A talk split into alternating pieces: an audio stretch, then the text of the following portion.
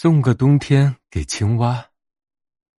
原野上的绿草变黄了，枯萎了，树上的叶子一片一片的掉下来。从原野上走过的风，不像春天和夏天的那样温暖轻柔了。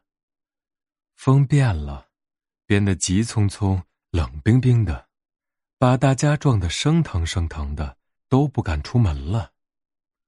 蓝狐狸去找小青蛙玩，但小青蛙不在水里游泳，也不在岸边唱歌。它呀，躲在家里，门窗关得严严实实，连头都不敢探出来。小青蛙，你为什么不出来跟我玩啊？你不想做我的好朋友了吗？哇，冬天来了，我要冬眠了。蓝狐狸还从没见过冬天呢，他问小青蛙。冬天是什么样子的呀？哇，我也想知道呢。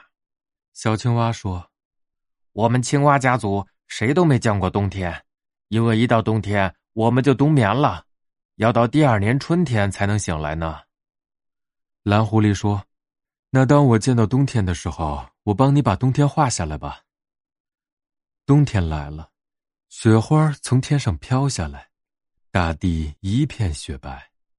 池塘里结了冰，小动物们在一起堆雪人儿，到池塘里溜冰。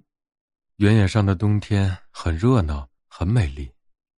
蓝狐狸白天和大家一起玩，晚上回到家里，就在一张很大的纸上画画。他要把原野上的冬天全画下来，等春天到来的时候送给小青蛙。